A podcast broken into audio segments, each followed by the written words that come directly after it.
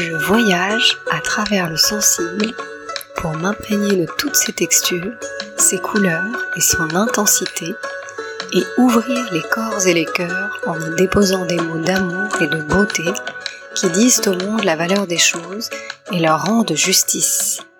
Bienvenue dans le podcast des auteurs de sens, des éveilleurs de conscience et des engraineurs de demain. Autant de voix rassemblées en un mouvement militant en faveur du vivant, une matière vibrante qui de ses ondes grandissantes va souffler sur le monde un vent d'amour et de liberté et participer en toute humilité à la régénérescence du fascia planétaire, du tissu cellulaire de l'univers, comme des milliers d'étoiles.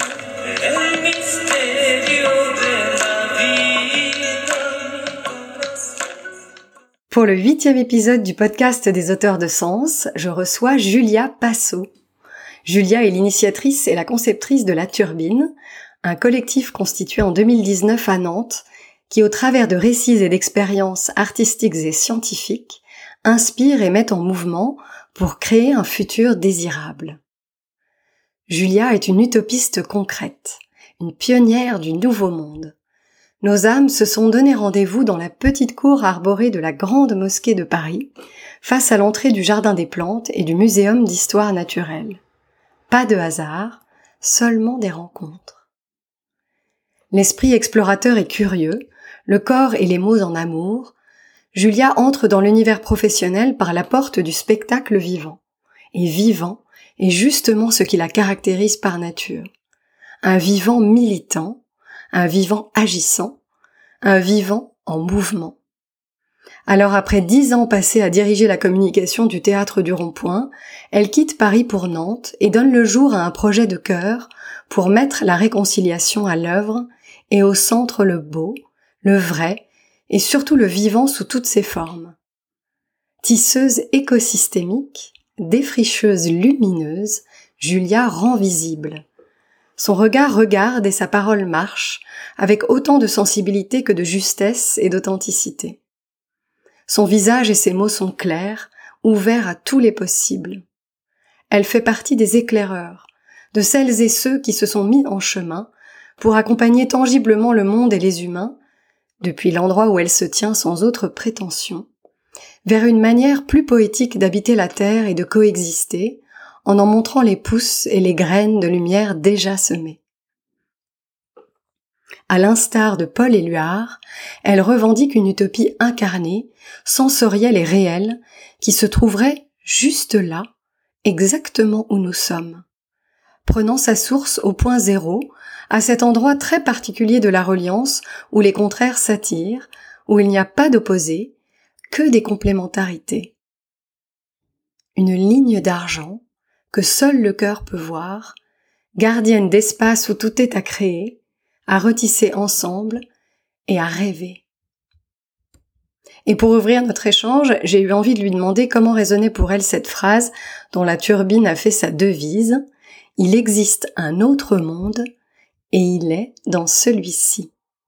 Cette phrase, en effet, ouais, elle, résonne beaucoup pour moi et elle est là depuis le début, euh, depuis que j'ai créé le blog en 2017, mm. Euh, avant que ça devienne vraiment un, collectif en, 2019 sur la forme que ça a aujourd'hui. Euh, c'était plus un espace de, recherche personnelle et d'écriture. Et, et le point de départ, c'était l'utopie. Mm. Et je suis très vite tombée sur cette phrase et elle est vraiment en en-tête de euh, du site. Euh, on la réutilise encore aujourd'hui pour parler des projets, de notre démarche. Donc elle est toujours aussi euh, aussi forte. Et moi, ce qu'elle me raconte, c'est que effectivement, il existe un autre monde. on l'appelle de nos voeux. On euh, parfois de manière plus ou moins euh, insistante, ou en tout cas, euh, il y a cette urgence qu'on mm. ressent aujourd'hui de se dire il faut créer un autre monde. On parle beaucoup de nouveaux imaginaires, de nouveaux récits comme une sorte d'injonction. Mm. Mais, mais parfois, on, on a l'impression qu'il faut tout réinventer. du coup, ça nous demanderait une énergie énorme et on sait pas par où commencer. Mais de se dire que en fait, il est dans celui-ci, il est dans notre monde, ce, ce nouveau monde. bah, c'est le rendre plus palpable, c'est le rendre plus à portée de main aussi c'est le rendre plus tangible. Itsuo Tsuda, qui est un, maître zen que j'ai découvert il y a peu de temps via Manon Soavi, qui est une autrice qui, qui parle de ce sujet-là, qui parle de l'utopie, qui parle d'utopie concrète en fait dit alors c'est pas exactement sous ces termes-là mais euh, l'utopie c'est là où nous sommes hmm. en fait euh, l'utopie c'est ce qui n'a pas de lieu euh, quand on prend la racine grecque ou topos mais et donc souvent on la traduit à tort par ce qui n'existe pas hmm. mais finalement l'utopie c'est aussi créer en fait ce lieu là en nous-mêmes à hmm. l'instant où on est on se trouve et, euh, et du coup, c'est peut-être ce qui n'est pas encore été réalisé, mais euh, c'est pas irréalisable. Hmm. Et donc moi, ce qui me parle bien, ouais, dans, dans Il existe un autre monde et dans celui-ci, c'est vraiment voilà de se dire que euh, bah, c'est là en fait, on a on a tout à portée de main, et, et parfois il suffit de pas grand-chose.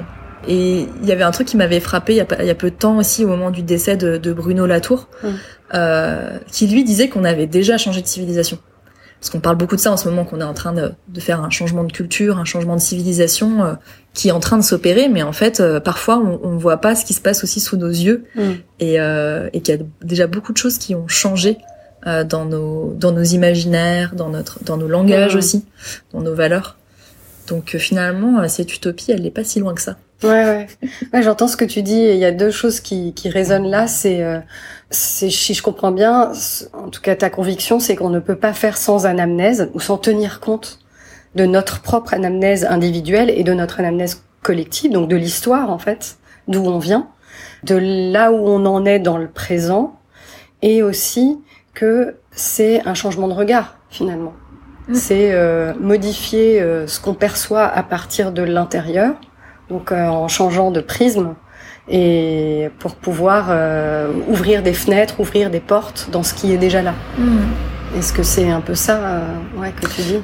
Oui, la question du regard, on parle beaucoup de ça. Euh, c'est, enfin, c'est aussi le cœur du projet La Turbine, qui mm. est de croiser les regards, de décaler les regards, notamment avec le, le bah, bah justement le point de vue des artistes, mais aussi des chercheurs, des scientifiques qui, qui sont finalement très proches dans leur démarche. Bon. Et euh, donc l'idée, c'est effectivement de porter un regard différent sur les choses, sur ce qui est déjà, sur ce qui a été, peut-être euh, re regarder à nouveau euh, ce qui a été. Euh, il y a cette histoire de regard, mais il y a aussi cette histoire, je trouve, de poser son regard ou décaler le regard, c'est mettre une conscience différente sur les choses. Et, euh, et, et, du coup, mettre une conscience différente sur les choses ou une lumière ou une attention spécifique, c'est aussi déjà euh, réorienter hmm. et réécrire quelque part. Ouais, ouais, ça me fait penser aux concepts euh, fondamentaux des pratiques narratives euh, qui disent, il y a, y a, vraiment ce, ce, truc moi que je trouve assez fort et qui dit, ben on est on n'est pas qu'une histoire, on est multi-histoire. Hmm. Et donc euh, tu peux voir les choses d'un certain point de vue et être enfermé dedans. Et puis tout à coup, si tu si tu te décales un tout petit peu, hop, il y a tout qui il y a tout qui change. Hmm. Et euh, ça c'est plutôt c'est plutôt joyeux en fait comme perspective. Ça me fait penser, euh, enfin en fait, ça se retrouve dans notre démarche, euh, un de nos projets qui s'appelle mm. Des mots pour demain, qu'on développe en fait depuis 2019. C'est une sorte d'atelier qui mélange à la fois de la prospective, euh, bah, de l'écriture collective et puis et puis aussi de la lecture de texte. En fait, on, des mots pour demain, c'est de se dire quels mots on va utiliser demain mm. pour parler des sujets qui nous touchent, tous les sujets de société, que ce soit l'habitat, que ce soit notre rapport au vivant, à l'alimentation voilà, il y a, y a, tout un, tas de sujets euh, euh, qu'on aborde, même le changement climatique, qui sont des sujets très euh, concrets, on va dire. Et, et en fait, on, on, on, on s'appuie pour ça sur des textes à la fois scientifiques et littéraires. Donc, on essaye justement d'aller sur cette diversité en fait de mmh. regards pour pouvoir justement créer de nouveaux croisements faire des alliances euh, et des tissages un peu différents de ce qu'on a l'habitude de faire pour pouvoir se dire bah finalement ah bah tiens quelle conscience on a envie de remettre sur mm. euh, sur ce sujet-là, euh, quels mots euh, on a envie de choisir pour parler demain de ces sujets et ces mots en fait ils peuvent très bien provenir de ce qu'on a entendu dans des textes du passé ou des textes mm. D'aujourd'hui ou être inspiré d'eux. On peut aussi créer des mots, mais mais souvent en fait on on réhabilite certains mots, mm. certains mots qui qui sont là depuis depuis longtemps en fait, mais qu'on a envie de regarder à nouveau différemment. Ouais, regarder différemment. Et moi, j'ai suivi euh, deux, trois euh, de, de ces ateliers euh, des mots. J'ai s'est rencontrés. Ouais, exactement. Et j'ai trouvé ça euh, génial parce que tout à coup, euh, parce qu'on est aussi vachement enfermé dans le langage. Mm. Et euh, alors, on est enfermé dans le langage et la société, le collectif hack aussi un peu le langage en lui donnant un sens. Et, et finalement, souvent, il est déraciné. Et, et, puis ensuite, les gens se l'approprient, ce sens-là, alors que sans, sans regarder vraiment si ça, si ça vibre pour eux et si ça vibre dans le, dans ce qu'ils mm. projettent, en fait. Donc euh, cette réappropriation euh, textuelle ou linguistique, euh, je crois qu'elle fait vraiment aussi partie euh, de, de, la, de la reprogrammation intérieure dont tu parlais un peu tout à mm. l'heure. Mm. Ouais, la question des mots, c'est central.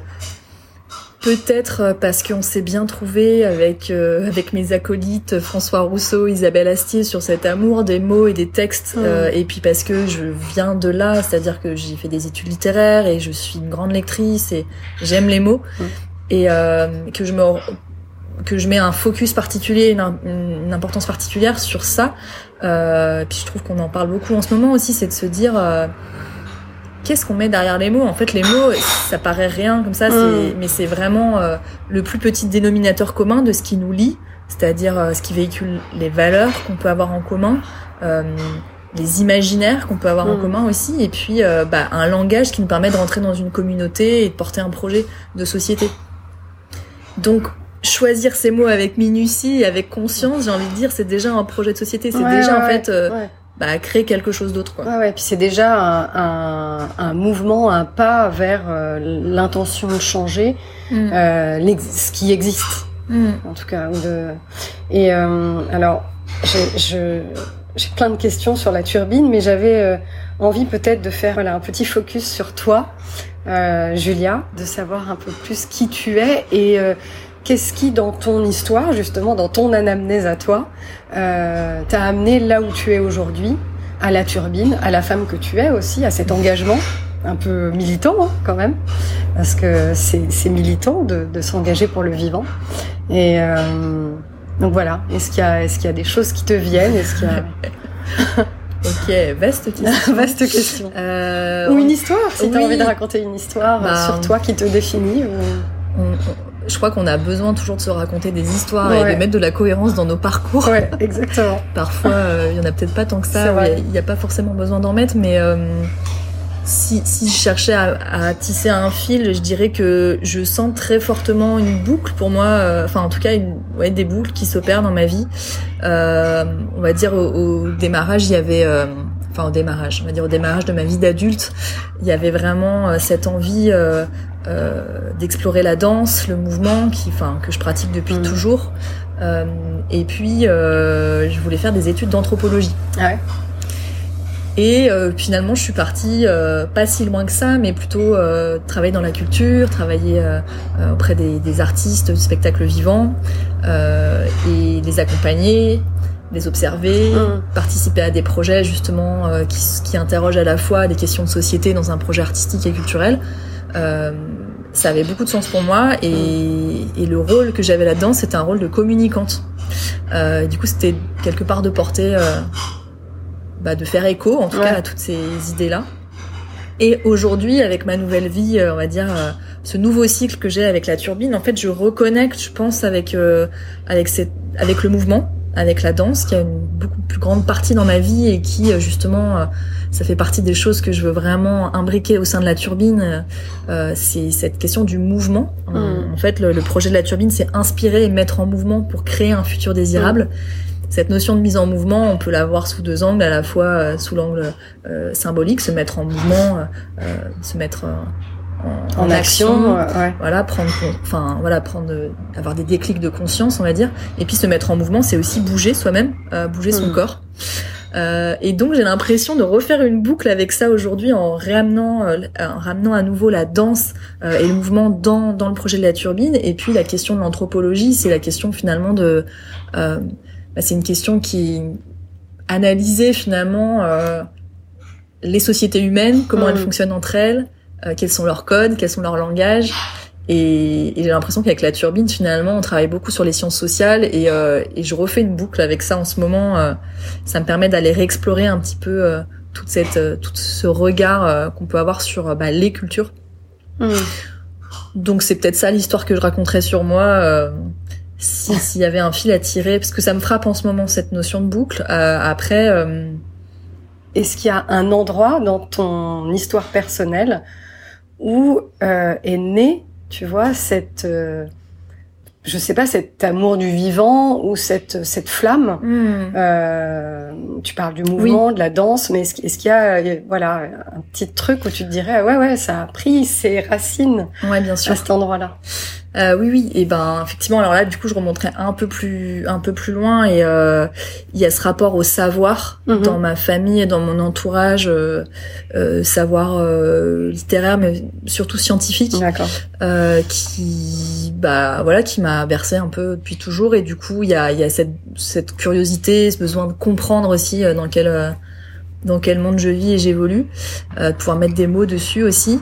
Donc il y a vraiment ouais, ce rapport très fort euh, à la connaissance et, euh, et le rapport au vivant. Je pense que c'est les expériences que j'ai eues euh, enfant, euh, où j'ai eu quand même la chance de, de, de côtoyer des, des, espaces très différents, des rapports au, au paysage, mais aussi aux animaux, aux mmh. végétaux. J'ai pas mal navigué justement entre un milieu urbain plutôt dans lequel j'ai été élevé au quotidien et puis euh, euh, une ferme euh, qu'avait mon grand-père dans dans le sud-ouest. Mhm. dans le Gers, avec un, un, rapport justement à la terre, aux animaux, ce qu'on fait des animaux et hmm. comment on les côtoie et et, et du coup euh, je pense qu'il y a voilà il y a eu cet intérêt là et puis d'ailleurs c'est revenu il y a quelques années où je suis allée euh, justement faire du woofing euh, euh, dans une ferme où il y avait de l'élevage et il y avait aussi de la permaculture il y avait du maraîchage. Et, et j'ai pu reconnecter un petit peu avec avec ce rapport au vivant. Et puis après ce rapport au vivant il est passé aussi à travers des, des voyages et des et puis euh, bah, le fait de, de, côtoyer directement euh, ces réalités-là. Et euh, le petit déclic que moi j'ai eu par rapport au projet de la turbine, c'est bah, j'étais dans un environnement très urbain pendant dix mmh. ans à Paris. je brassais beaucoup d'idées, je rencontrais beaucoup d'artistes et il y avait vraiment bah, cette prise de conscience du pouvoir en fait qu'ont mmh. les artistes pour nous faire regarder justement les choses autrement mais j'avais besoin de comprendre moi je, je, il me manquait un truc il me manquait euh, euh, ce rapport justement à la connaissance et au savoir euh, lié au vivant ouais, plus incarné quoi ou plus incarné ou en tout cas plus plus plus précis et mhm. vraiment de, de remettre enfin refaire un lien entre les émotions l'esthétique et puis quelque chose de plus conceptuel mhm. et puis aussi comprendre très concrètement ce qui se passe en ce moment c'est-à-dire bah, l'effondrement du vivant mhm. le dérèglement climatique et, et d'aller mettre justement des, euh, bah, des notions très précises en fait derrière tout ça. Mmh. Euh, combien, comment, euh, c'est quoi les phénomènes biologiques, euh, c'est quoi les phénomènes climatiques. Et, et, ça, en fait, j'ai commencé vraiment à me dire, ok, comment je peux aller chercher cette nourriture-là? Donc, je suis allée à des conférences, je commençais à lire des essais j'étais toujours un petit peu frustrée de la mmh. forme esthétique que, ça pouvait avoir. Euh, souvent, on, oppose, je trouve, beaucoup trop euh, le monde des idées, de la connaissance avec euh, le monde de l'émotion. Et du coup, j'avais besoin de relier tout ça, en fait. Relier les arts et les sciences, retisser des liens, en fait, entre la connaissance et cette capacité qu'on a à s'émouvoir, à être mmh. touché profondément. Et mon intuition, et l'intuition qu'on porte à la turbine, c'est de se dire peut-être que c'est là l'endroit de déclic c'est quand d'arriver justement à croiser ces formes d'intelligence et de prise de mm. conscience, à la fois de, de sentir euh, dans notre corps, dans notre cœur, euh, euh, et en même temps d'être touché, et mm. en même temps de comprendre avec notre cerveau, mm. notre intelligence conceptuelle, ce qui se passe quoi. Ouais, la capacité à, à se laisser toucher. C'est un truc qu'on a perdu hein, beaucoup. Enfin, en tout cas, on s'est on s'est beaucoup empêché finalement de, de euh, jusqu'à euh, parfois j'ai l'impression euh, ne plus savoir en fait comment s'émerveiller, comment faire en sorte que ce qu'on perçoit, ce qu'on perçoit du monde, ce qu'on voit, euh, vienne faire vibrer le cœur. Mm. C'est mm. parce qu'on est beaucoup coupé aussi de beaucoup de choses. Enfin, notre organisation sociétale fait que on a délégué énormément de choses de nos vies par exemple là ce téléphone qui nous enregistre, on ne sait pas en fait. Euh, on a l'objet entre nos mains, mais en fait il n'est pas connecté à aux minéraux qui le composent, aux, aux, humains qui l'ont fabriqué. Et, et c'est comme ça pour beaucoup de choses dans notre vie, même le rapport à l'alimentation. C'est quelque chose qui, qui, qui m'importe énormément parce qu'en fait, euh, bah, tout est très très déconnecté du, du vivant et, euh, et de, de l'origine des choses. Ce qui fait qu'on a, c'est difficile dans ces conditions-là de, de s'émouvoir, je trouve, et de prendre conscience. Mm. Donc, euh, moi, j'ai l'impression que notre travail aujourd'hui et que on est beaucoup à faire, c'est de soulever un petit peu, d'ouvrir les fenêtres. Tu parlais mm. d'ouvrir les fenêtres tout à l'heure, de soulever un peu le voile, d'aller à nouveau se reconnecter à bah en fait à ce qui nous entoure et à la réalité en fait de, de, de, chaque chose de notre vie. Ça prend beaucoup de temps. Du coup, on se rend compte que bah en fait il faut faire des choix et que ça remet beaucoup en question nos modes de vie. Mais je trouve que ça apporte du pouvoir aussi, euh, du pouvoir dans le sens pouvoir d'agir. Hmm. Ouais, ouais, ouais c'est vrai. Et euh, en explorant euh, un peu le, le site de la turbine, il y a une phrase que j'avais envie d'approfondir avec toi, c'était cette histoire de questions culturelles. Mhm. Tu dis que la transition écologique est avant tout une question culturelle. Et je me demandais ce que ça voulait dire pour toi, ce que tu entendais par là. Oui. Euh, Aujourd'hui, j'ai tendance plutôt à parler de transition écosystémique. Mhm. Euh, je sais pas si ça parle euh, ouais. au plus grand nombre. Tu, peux expliquer un peu L'histoire des mots, c'est toujours euh, quand je parle de transi quand je parle d'écologie, c'est j'ai l'impression que c'est un mot. Euh, c'est très vaste. Et c'est ça aussi, ça a été pas mal hacké. Voilà. on en a fait.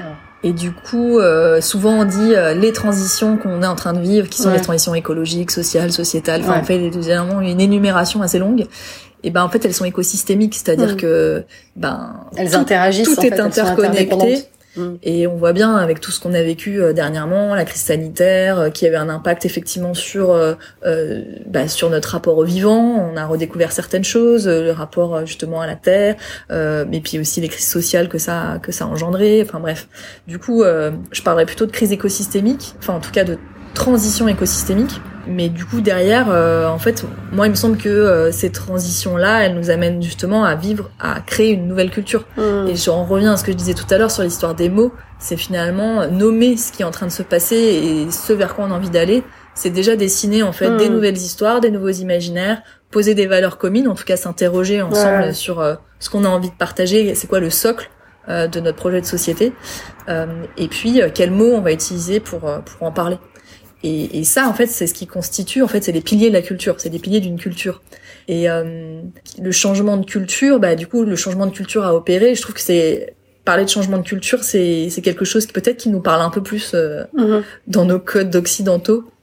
Ça englobe quand même beaucoup, beaucoup, beaucoup d'aspects de nos vies. Et ça donne aussi, j'aime bien jouer avec le mot culture parce que, euh, en fait, moi, je viens du secteur culturel, on va mm-hmm. dire. Et je me, je me demande en fait comment la culture et ce ce secteur-là, on va dire, euh, et tous les gens qui, qui, qui, la, qui, le composent, en fait, comment en fait ils ont un rôle particulier à jouer. Hmm. Euh, à la fois on vit un changement de culture et à la fois la culture euh, peut nous aider à, à être un levier, hmm. dans le sens où ben euh, c'est au sein euh, du monde culturel qu'on va trouver des artistes qui sont celles et ceux qui vont nous aider à changer de regard, qui vont nous aider à justement à trouver de nouvelles formes. Euh, et puis euh, c'est aussi au sein des structures culturelles, que ce soit les festivals, euh, les théâtres, hmm. en tout cas ces espaces en fait où on, on, regroupe un grand nombre de personnes et, euh, et on va pouvoir justement porter des messages, euh, les porter d'une autre manière aussi. Ouais, c'est ça. Et toucher plus, plus visuel ou plus vivante finalement. Et la dernière fois, c'était en, mars dernier, euh, je suis intervenue dans un dans une scène nationale en Mayenne, à Château-Gontier, euh, avec un paléoclimatologue qui s'appelle Jean Jouzel, et aussi David Val, un, un, un, comédien metteur en scène, et Olivier de Sagazan, qui est sculpteur-performeur, autour de la question du climat. Et c'était une grande soirée où on a alterné des sujets à la fois très techniques et scientifiques sur le climat et une approche beaucoup plus euh, euh, sensible de la géologie, de la biologie, du rapport au vivant. Et dans la salle, il y avait des élus, euh, des agents du territoire, il y avait des habitants, il y avait des, des, gens qui venaient pour voir les artistes, il y avait des gens qui venaient pour voir Jean Jouzel. Et en fait, il y avait une sorte de, de, de panel comme ça de la population dans, dans, cette salle où il y avait euh, 300, 350 personnes, je sais plus exactement. Et, euh, et d'un coup, c'était un espace de parole et de une mini société où on a pu euh, justement échanger sur ces sujets-là ensemble. Et c'est en ça que je me dis tiens, les endroits, les, lieux culturels sont des espaces de parole et sont des espaces où on peut construire justement ces nouveaux projets de société. Après, il faut toujours le remettre à l'échelle à laquelle on est, mais en tout cas, voilà. Du coup, la culture, quand je parle de changement de culture, c'est voilà, c'est dans tous ces dans tous ces sens-là en fait. Mmh. Ouais, et puis tu parlais de euh, je peut-être j'aurais une, question un peu plus avancée sur la transversalité, mais euh, tu parlais de, de, faire se rencontrer. Euh, et justement, dans des espaces comme ça où on vient tous avec ce qu'on est, côtoyer des personnes qu'on côtoierait pas d'habitude, il y a une forme d'horizontalité aussi qui fait que euh, on peut tous se poser des questions ensemble et y répondre ensemble sans qu'il y ait ces codifications euh, qui cloisonnent. Ça, je trouve ça intéressant aussi. Ouais, ça c'est ça me parle beaucoup et hum, je rajouterais un, un, autre chose à ça, c'est que cette transversalité, euh, oui, là je l'ai senti ce jour-là dans ce lieu et ça a reconnecté, je trouve, avec ce que c'est que le théâtre et comment il est né euh, euh, dans l'Antiquité, qui était vraiment ces espèces d'agora et de paroles et de rencontres. Mais euh, pour autant, on, on, sait bien, et c'est pour ça que j'ai aussi quitté le théâtre dans lequel je mmh. travaillais, que ces espaces-là, il y a c'est pas tout le monde qui franchit les portes. et, euh, et du coup, ce qu'on fait avec la turbine aujourd'hui, c'est aussi d'aller ce qu'on appelle faire du in situ. Euh, C'est mm. un, un, mot qui veut dire euh, comment on sort et on va à la rencontre d'eux. on sort de ces espaces de culture et du coup, on va peut-être plus dans la dans la rue, dans euh, dans des espaces même parfois mm. totalement inattendus. Ça peut être des écoles, mais aussi des paysages. Ça peut être mm. des des espaces euh, voilà qui sont qui sont très variés où on va aller à la rencontre mm. euh, d'autres personnes et, et, voilà du coup je pense que pour moi ces, ces allers-retours là ils sont hyper importants j'entends ce que tu dis et cette, on parlait de faire se rencontrer les gens et, et, j'ai envie de faire les deux en fait. J'ai envie de faire les deux. J'écoutais quelques enregistrements euh, sur le site justement de que vous avez de projets que vous avez menés en milieu scolaire. Oui. Euh, collège et lycée. Je trouve ça hyper intéressant d'aller chercher euh, chez ce public-là, comment on peut appeler ça, des visions, des perspectives, de, de, de des ressources pour nourrir ces fameux imaginaires dont on parle. Mm. Je sais pas, qu'est-ce que tu aurais envie d'en dire euh, mm. sur les, les, les, jeunes Parce que voilà, on parle beaucoup des jeunes, euh, voilà, des, des, des, enfants et tout, et, et, qui sont les premiers d'ailleurs à être un peu enfermés dans un monde numérique. Euh, ou en tout cas un peu esclaves de ce monde-là. Et pourtant, quand on les emmène ailleurs, hmm. ils sont tout à coup en capacité euh, de proposer des choses. Euh, ah, il y a plein de choses à dire là-dessus sur le sur la jeunesse. et j'en ai pas, je refais le lien justement avec ce qu'on disait avec Jean Jouzel, euh, donc qui est un monsieur qui a 75 ans et et qui fait partie de ces personnes-là à juste titre, hein, qui place beaucoup d'espoir dans les générations qui viennent, en disant voilà c'est à vous maintenant d'opérer les changements je suis pas trop d'accord avec ça mm. dans le sens où euh, on... ce qui nous touche et, et la cible, on va dire, les personnes à laquelle, auxquelles on a envie de s'adresser au sein de la turbine, c'est toutes les générations. Ouais. Parce qu'en fait, on est tous ensemble à répondre à ces sujets-là, parce qu'on est tous ensemble à vivre ensemble la même époque. Et aussi, euh, il y, a, y, a, ce truc, j'avais lu à ce moment-là un texte, un extrait de Glenn Albrecht, mm-hmm. euh, qui est un, un philosophe australien qui travaille beaucoup sur les mots. Et donc ça revient souvent ce, cette ressource-là qui, qui, est vraiment une source d'inspiration où il parle du, du mot euh, éco-agnosie mhm. à un moment dans son texte, en parlant des jeunes justement, enfin des jeunes, en tout cas euh, des gens qui ont moins de 20 ans aujourd'hui, et euh, en disant finalement c'est hyper difficile, enfin il y a une espèce de, de, pas de déni, mais en tout cas de, de, de fausse route à s'imaginer mhm. que justement c'est aux jeunes générations de se saisir euh, de ces sujets-là, euh, puisque eux, en fait, sont vraiment dans cette éco, enfin, ils peuvent vivre cette éco-agnosie qui est euh, comment en fait se rappeler de quelque chose qu'on n'a pas vécu. Ouais. cet effondrement du vivant, il y a beaucoup de, de, de, enfin, les personnes de moins de 20 ans, bah, en fait, sont nées dans une réalité où il y avait déjà bah, des espèces qui n'existaient plus, déjà des rapports déjà effondrés en fait, un rapport justement au, vivant et, et, aux espaces qui, qui, qui est totalement euh, bouleversé déjà différent et du coup euh, cette éco-agnosie là elle existe et en fait euh, elle augmente de génération en génération hmm. d'où l'importance de ce dialogue entre les générations et donc pour répondre plus directement à ta question qu'est-ce qu'on va faire quand on va on, va dans les milieux scolaires on l'a fait pour deux projets Euh, quand je dis on, c'est le collectif de la turbine. On, a, on est une quinzaine euh, au sein du collectif. On se rassemble à géométrie variable sur euh, suivant les projets. On avait fait un premier projet avec avec Zoé notamment au, dans un collège du côté de Saint-Nazaire mhm. sur la question du climat. Où en fait là l'idée c'était d'aller collecter les paroles justement de ces de ces collégiens et la question du climat liée à leur territoire à eux mhm. spécifique, qui est un, un, un, territoire qui est entre les marais de Brière et entre le littoral. Donc entre euh, des risques d'inondation euh, et d'élévation du niveau des, euh, des marais, de, de l'eau des marais et de submersion sur la côte. Donc un, endroit quand même très particulier. on n'est pas sur des questions de sécheresse quoique, mais en tout cas très liées mm. à, à l'eau.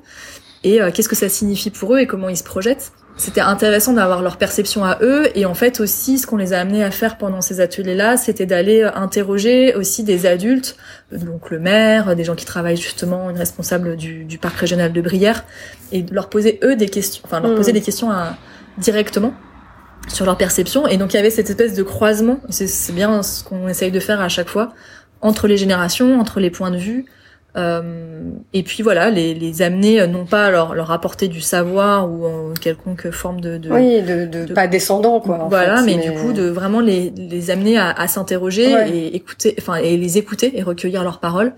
Et après nous on a toujours ce travail de euh, ce collectage en fait, ensuite d'en mm. faire euh, le transformer en, en, création sonore, du coup d'aller vers quelque chose qui serait plus de l'ordre du documentaire poétique. Euh, donc en assumant en fait que euh, qu'on tisse euh, hmm. des choses les unes entre les autres, mais qu'on n'ait pas directement à, transmettre une réalité euh, brute, on va dire. Il y a un travail de composition. Et on avait fait, là, on a refait ça aussi, mais autour de la question de la masculinité. Oui, j'allais t'en parler. J'ai trouvé ça super joli, la façon dont ça avait été. Euh, ouais, enfin l'enregistrement, c'est, moi j'ai pas arrêté de sourire en l'écoute. C'est vrai. Là, on était un peu plus, un peu plus nombreux. On était, on était cinq dans le dans le projet, et, euh, et on avait on a fait dialoguer en fait des paroles de jeunes de différents âges en mhm. fait puisqu'on a été dans une école élémentaire, un collège et un lycée. Euh, ils se sont pas rencontrés, jamais rencontrés, mais par contre on a on a entretissé leurs euh, leurs paroles dans cette création sonore qui s'appelle masculin singulier pluriel. Et euh, et là euh, ouais c'était on a autant appris que eux, je sais pas s'ils ont appris quelque chose, en tout cas ils ont vécu quelque chose. Et euh, ce qui était assez fort, c'était euh, d'arriver nous avec nos notre connaissance du sujet, euh, en tout cas sur la question, ben, ce qu'on appelle les gender studies, les, les, études de genre et sur les sujets de la masculinité. D'ailleurs, il y a assez peu de, de choses Hmm. encore, euh, beaucoup de choses sur le féminisme et très peu sur les masculinités. Mais quand même, on avait une sorte de longueur d'avance entre guillemets puisque c'était un peu notre focus. On a lu, on a regardé plein de documentaires et puis on, on est arrivé euh, dans ces écoles et sans leur transmettre tout ça, on avait quand même des petites, des, voilà, des petites transmissions, euh, des petits, des petits points d'inspiration, hmm. et puis de se rendre compte qu'en fait leur réalité est totalement différente. Ouais euh, que euh, bah, suivant le milieu dans lequel on est, urbain, rural, euh, suivant euh, euh, ben oui les les milieux socioculturels dans lesquels on peut évoluer, ben en fait ces sujets-là sont bah, en fait soit une préoccupation, soit au centre, soit pas du tout. Et et on a été extrêmement surpris, surprise en fait de de de de, de tous ces de ces rencontres là. Et, et ça, c'est ce qui était génial, c'est que de ça est né euh, un vrai dialogue. Et nous, on a déposé un peu aussi toutes nos pas nos armes, mais en tout cas euh, tout notre bagage un peu mm. euh, conceptuel, artistique, en se mettant vraiment à l'écoute.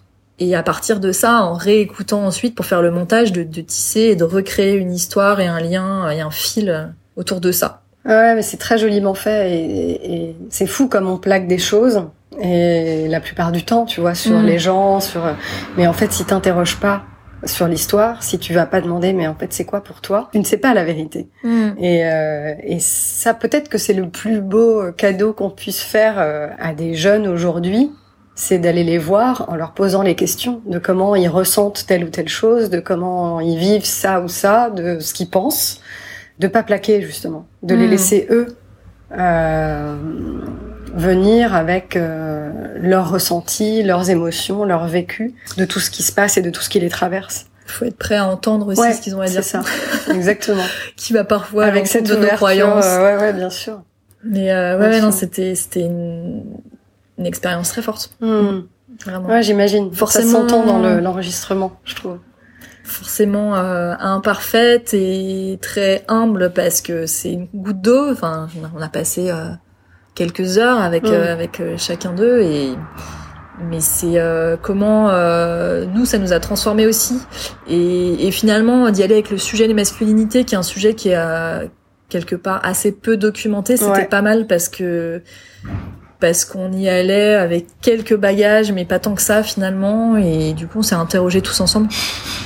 Et, euh, et ça c'était c'était super. Et puis c'est surtout euh, donner la parole aux garçons aux hommes Ouais. pour parler d'eux-mêmes Ouais. en fait si je si je déconnecte le sujet enfin juste de dézoom par rapport aux masculinités en fait c'était euh, ce qui est assez étonnant dans ce sujet là c'était euh, d'amener en fait la masculinité hégémonique entre guillemets en fait euh, à s'interroger sur elle-même euh, ce qu'elle ne fait pas parce que par essence elle est en posture de domination Mhm.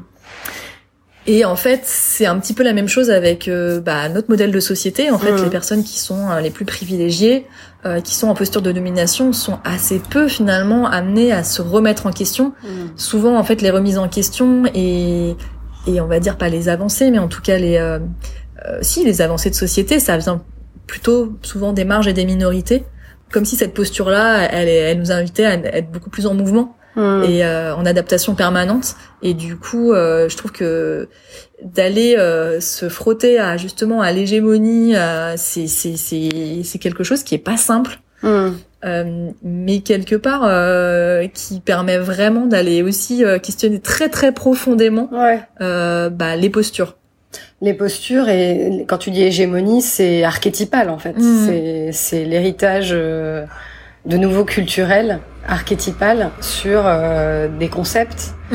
Bah, en fait, ce qui, ce qui est assez, là, j'en reviens justement sur les ateliers, c'était, euh, c'était génial de voir, à... enfin génial, très étonnant euh, de voir euh, à quel point cette norme et cette hégémonie, elle est ancrée, ces archétypes, ils sont ancrés et que personne n'y correspond. Ouais. Mais absolument personne. C'est-à-dire que euh, c'était génial en fait de voir que le modèle auquel on se réfère en fait euh, est inatteignable. Euh, pour le coup, euh, clairement, euh, même les gens qui sont les plus dans les normes entre guillemets, ils sont jamais totalement conformes euh, à, cette, à ces, ces archétypes. Et le fait de le nommer, ça, Mhm. Il y a eu des moments très drôles en atelier parce qu'en fait, euh, bah, t'es là, bah toi t'es t'es trop grand, t'es trop petit, t'es machin, t'es pas assez, t'es bidule. Et en fait, de se rendre compte qu'on avait, on était tous différents, tous divers, et personne n'arrivait vraiment à atteindre cet idéal. Donc finalement, peut-être euh, laisser tomber cet idéal, Ouais, ce serait ouais, ouais. plus simple pour tout le monde. serait pas mal. Mais il y a des choses assez étonnantes là-dessus. euh, Mhm. ces normes, c'est des objectifs et c'est en même temps, c'est des objectifs qui, qui, qui correspondent tellement à personne. Mhm. Ouais, c'est sûr. Qui sont inadaptés en fait. Ouais. En tout cas, qui, qui correspondent pas à une ré- à la réalité Mm. finalement. Et là, j'avais envie quand même de revenir sur cette euh, sur l'utopie. Mhm. Tu- Vous avez à la turbine, vous avez mis en place cet événement ou c'est un événement Utopie.0 Ouais, tout hein, à fait. qui est, euh, ça fait plusieurs années maintenant que que vous le mettez en place. Donc je me demandais pourquoi ce, ce que c'est ce que l'utopie c'était pour toi Mm. et euh, peut-être tu peux parler de, de, de cet événement justement. euh. Oui, Utopie.0, c'est euh, en 2019, c'est le premier acte du collectif qu'on a Mm. qu'on a posé. Moi, ça me permet du coup de, de, de dire un mot du titre euh, de cet événement. Alors, je commence par le point zéro. Le point zéro en, en géographie, c'est le point de départ de calcul des distances Mhm. kilométriques. Donc, euh, il y a des petits macarons au sol, par exemple à Paris, je crois que c'est sur le parvis de Notre-Dame, il me semble, qu'il y a un macaron qui calcule justement les distances kilométriques à partir de tout se calcule à partir de là.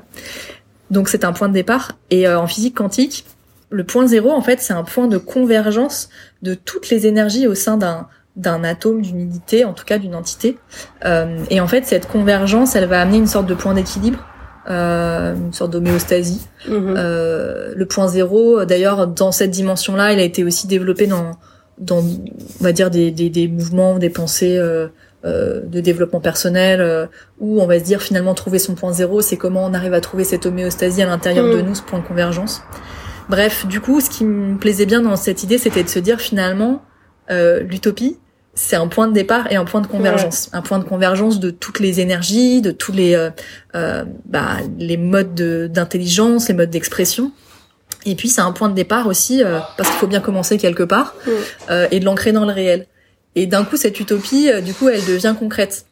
Et, et notre utopie à nous, c'était de faire un événement en journée qui soit long, avec beaucoup de propositions, qui propose un marathon lecture de 6 heures, euh, qui euh, qui rassemble des, des artistes, des scientifiques, euh, euh voilà, qui se qui qui essaye de questionner aussi euh, son empreinte euh, dans l'espace dans lequel on est.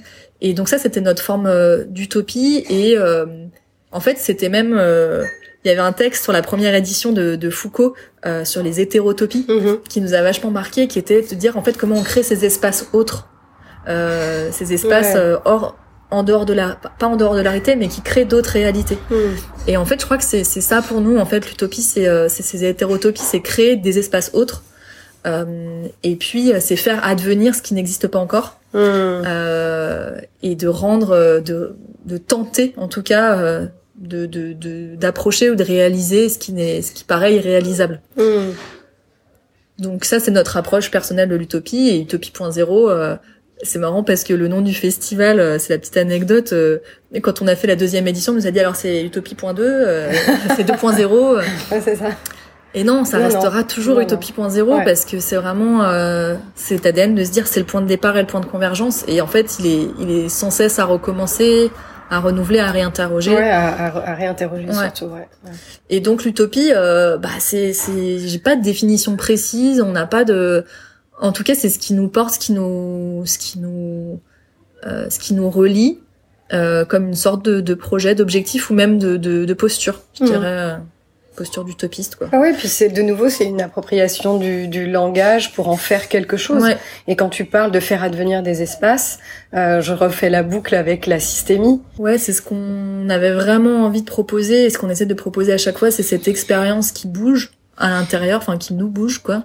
Et c'est au moment en fait de la première édition d'Utopie.0 que j'ai découvert cette autrice puisqu'elle était dans la région dans laquelle je m'implantais, mmh. qui s'appelle Sandrine Roudot, euh, qui a beaucoup écrit sur la question des utopistes. Et en fait, euh, les utopistes, c'est aussi euh, des personnes qui défrichent. C'est des personnes qui euh, vont aller euh, mettre une lumière à un endroit où, en fait, pour l'instant, peu de gens sont allés ou où ils sont pas retournés depuis longtemps, on va dire. Mm. Euh, et, et, en fait, elle, elle, elle, a écrit ce, cet essai sur les, enfin plusieurs essais sur l'utopiste, les utopistes, en disant finalement, c'est des gens qui, euh, euh, bah, étaient peu nombreux, mais en fait, ont réussi à aller ouvrir des fenêtres ou mm en tout cas à tailler des brèches dans la réalité et, euh, et en fait opérer des basculements euh, à un moment donné. Et euh, quand on pense par exemple aux suffragettes, mm. euh, elles étaient peu nombreuses, mais euh, c'est à elles qu'on doit le droit de vote aujourd'hui. elles ont fait bouger les lignes. elles ont fait bouger les lignes clairement. Mm. Et pareil pour l'abolition de l'esclavage, pour enfin tous ces sujets-là où en fait au début on aurait pu penser que c'était des, des, causes totalement perdues mm. puisque portées par si peu de personnes. Et en fait, ben il en faut peu parfois pour euh, pour opérer des basculements. Alors peut-être qu'on a cette prétention entre guillemets, mais c'est même pas une prétention, c'est une posture de se dire bah voilà peut-être qu'on est peu euh, et qu'on défriche, euh, mais euh, voilà on a envie de croire que peut-être à un moment ça ça fera la différence et puis de se rassembler et de prendre soin aussi des gens qui ont envie de de, de, de vivre ça. Et c'est une dimension en fait aussi qui rejoint notre dimension de recherche action euh, dans la dans la turbine. Mm. On est vraiment tout le temps en train d'aller euh, explorer des nouveaux territoires, chercher chercher des formes aussi, d'où la difficulté parfois du mm. projet de, pouvoir rentrer dans dans des cases de compréhension aussi euh, et d'action et de soutien. mais mais voilà, on est vraiment dans mm. cette à cet endroit-là des utopistes, je crois. Ouais, moi il y a, y, y a deux choses qui me viennent en t'écoutant, c'est cette capacité d'accueil, c'est-à-dire d'accueillir tout ce que potentiellement je ne sais pas qui va venir réinterroger euh, mes connaissances et ma vision du monde. Et puis euh, cette notion, je me dis, les utopistes sont peut-être plus à même de désobéir. Bah, la posture de l'artiste, c'est ça, par ouais. essence, et euh, la posture du de la chercheuse et du, chercheur. Oui, exactement. Moi, ce qui me fascine, c'est de d'opérer des rapprochements euh, entre des artistes et des, et des, des chercheuses euh, qui, qui travaillent sur des, euh, des limites, c'est-à-dire euh, sur l'extrême passé, sur les extrêmes profondeurs, sur les habits, sur où forcément on est dans une posture de doute. Hmm. On est dans une posture où en fait il y a un moment où potentiellement on va devoir remettre en, en question toutes nos croyances et, et, je trouve ça hyper beau en fait ce moment-là en fait cette posture là par rapport à la vie de se dire ok on est prêt aussi à être surpris à être surprise et euh, on est prêt à remettre en question des choses. Mhm. et, et, ça je pense qu'on a besoin de ça aujourd'hui euh, d'aller fissurer un petit peu euh, les petites statues là parfois qui sont un petit peu trop solides. Ouais ouais. Et j'avais quand même envie de te poser une question sur les on parlait des nouveaux récits donc tu dis oui, on parle beaucoup des nouveaux récits, etc. Comment est-ce qu'on peut euh, tisser des liens entre les mondes et créer ces passerelles pour laisser émerger euh, ces, ces, nouveaux récits? C'est quoi ta perception? Parce que c'est vrai qu'on en parle euh, beaucoup et du, comme toutes ces choses dont on parle beaucoup, bah, on finit par plus savoir très bien euh, mmh. ce que ça veut dire. Bah, j'ai l'impression qu'il y a plusieurs choses là-dedans. Euh, quand on parle de nouveaux récits, il y a très concrètement des ateliers, beaucoup de, de, de formats d'ailleurs qui se mmh. développent d'ateliers d'écriture ouais. euh, pour écrire des fictions. Mmh. Euh, en fait, à la Turbine, on a une bibliothèque euh, on a une petite centaine d'ouvrages pour l'instant et en fait l'idée c'est de d'acquérir des, des ouvrages que ce soit des, des livres des BD euh, mmh. des, des, romans des essais euh, qui soient à la fois scientifiques littéraires sur la question de l'utopie et, de ces transitions écosystémiques et en fait sur la partie fiction euh, c'est assez difficile de trouver des fictions positives ouais. la science-fiction a été énormément développée elle l'est toujours, mais il y a eu toute cette époque où justement il y avait beaucoup de dystopies euh, qui étaient développées. et, justement, euh, c'est ça qui. Et ça, on manque pas hein, d'imaginaire euh, effrayant sur l'avenir.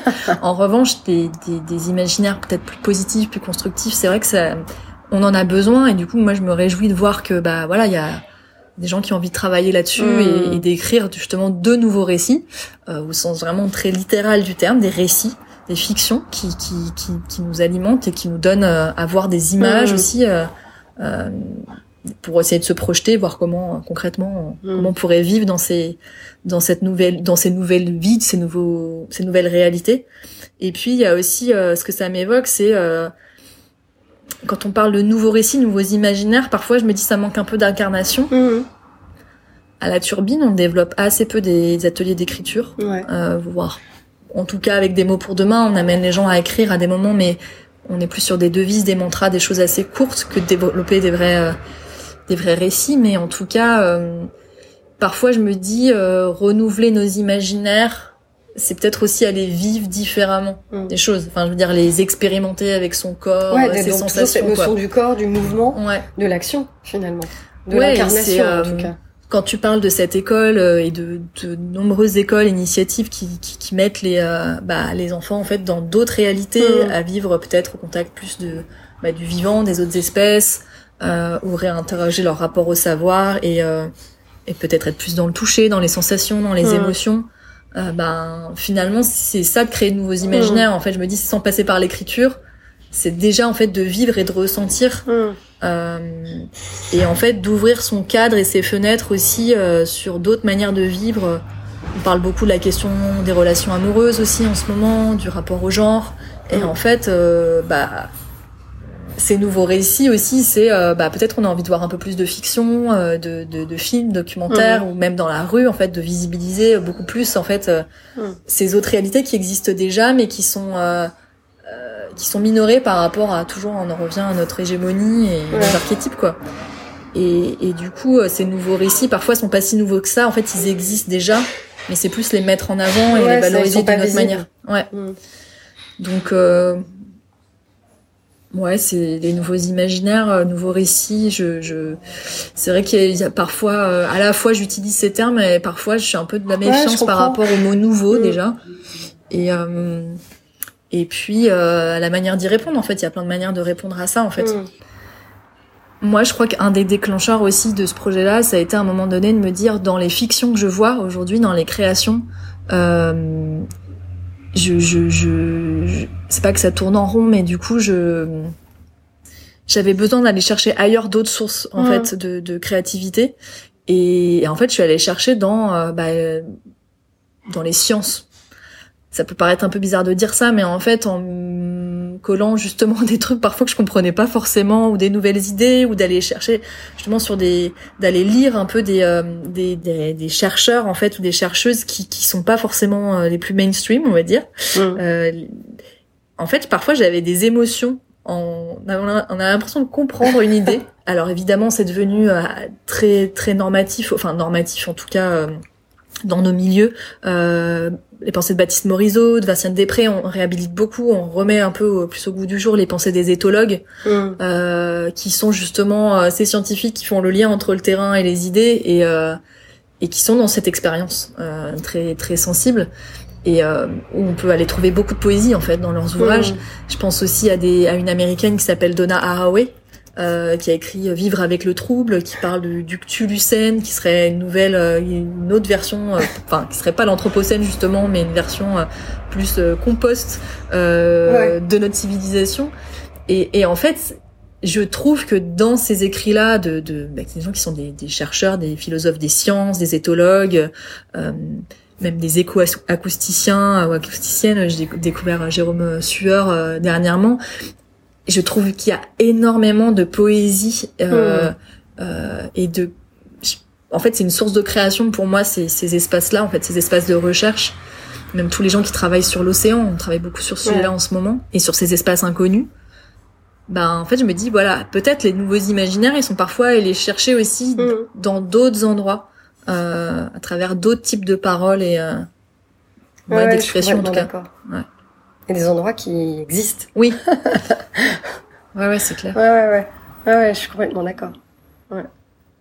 Hum, bon, on a, on a, on a couvert pas mal de choses. Est-ce que, euh, est-ce que tu aurais envie de d'ajouter quelque chose déjà? Et puis euh, euh, ou peut-être voilà si tu avais un message à faire passer aujourd'hui, euh, une sorte de... J'aime bien appeler ça les transmissions du futur, mais tu vois, euh, les transmissions du présent, c'est bien aussi. Mais à faire passer euh, peut-être aux, aux, hommes et, et, aux femmes aujourd'hui. Oh, wow. pas. Ou juste ajouter quelque chose qui te... Quand tu m'as écrit, tu m'as parlé euh, de la réconciliation. Ouais. Euh, c'est un mot qui m'a hyper frappé.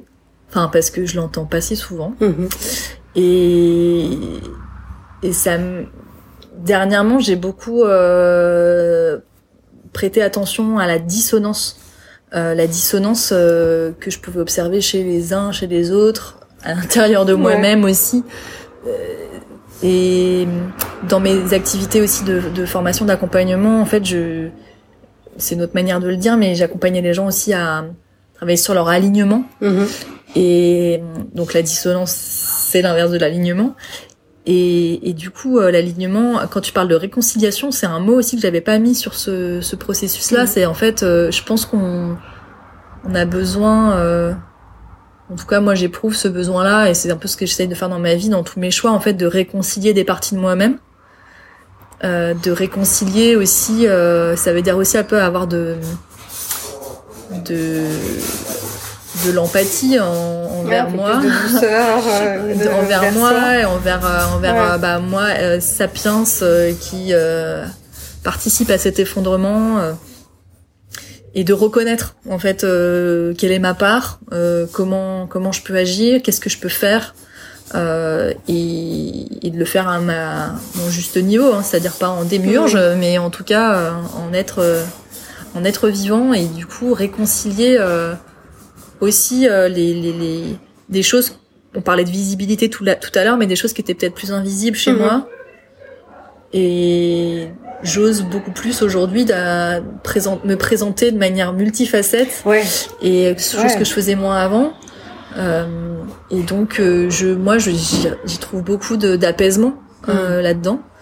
Euh, ça fait peur parce que du coup euh, commencer à dire qu'on est ça mais ça aussi et ça aussi et ça aussi et que bah oui vous voyez pas de cohérence mais en tout cas c'est ce que je suis et ben en fait ça me permet de me réconcilier avec moi-même et, euh, et aussi peut-être de d'autoriser par le fait que je m'autorise peut-être que en fait par effet d'entraînement tu parlais de domino tout à l'heure mm. euh, bah peut-être euh, entraîner ce mouvement là ben autour de moi et de me dire euh, bah oui comment enfin de créer une énergie euh, positive là-dedans de se mm. dire euh, voilà réconcilions-nous réconcilions les parties de nous-mêmes et puis ça enfin à la hauteur qu'on enfin dont on dispose enfin à la manière dont on peut le faire en fait avec les tout ce qu'on a sous la main mais en tout cas et en acceptant aussi qu'il peut toujours y avoir des endroits de dissonance mais de remettre de la conscience un peu Mm. sur euh, sur tous ces aspects-là et les assumer un peu plus quoi. Ouais, et puis tu disais tout à l'heure, euh, tu vois, je viens de lire euh, Puissance de la douceur d'Anne Mm. Dufourmentel, et donc je suis cette, Ouais. ce mot de douceur justement. Et justement, on parlait de- en, en parlant des mots, tu vois, tout à coup, je, le- je le vois dans ce dans ce petit ouvrage, dans ce petit essai, et je me dis mais oui, la douceur. Bien sûr, réinterroger le sens de la douceur et comment euh, je je me l'applique ou comment je l'incarne pour moi-même et pour les autres. Et euh, ouais, je me, je me dis que la réconciliation, ça passe peut-être d'abord par euh, la conscience qu'on est multi-histoire et multifacette Mm. et euh, l'accueil du paradoxe qu'on est, Ouais. nous euh, humains, quoi. Tu ouais, vois ouais, bien sûr. c'est donc ça résonne complètement ce que tu dis. En tout cas, c'est un beau mot. Je te remercie de me l'avoir partagé parce qu'il il est peu dans mon paysage et en fait, euh, il a vraiment fait sens. Donc, euh, merci de de faire ça et euh, et la réconciliation. Je sais pas, là, il y a un mot qui me vient aussi en même Mhm. temps, c'est la radicalité. Ouais. Ça paraît pas forcément Ouais. euh, lié au premier abord. La réconciliation militante. Ré- Réconciliation radicale, ouais. Ouais. Je sais pas, j'ai envie de terminer là-dessus. Ouais, ça me paraît pas mal. C'est un beau mot de la fin. Merci beaucoup pour ce Merci. Diane. Vraiment, c'est une rencontre, euh, voilà, qui me qui me touche beaucoup et qui qui m'émerveille. Mhm. Ouais,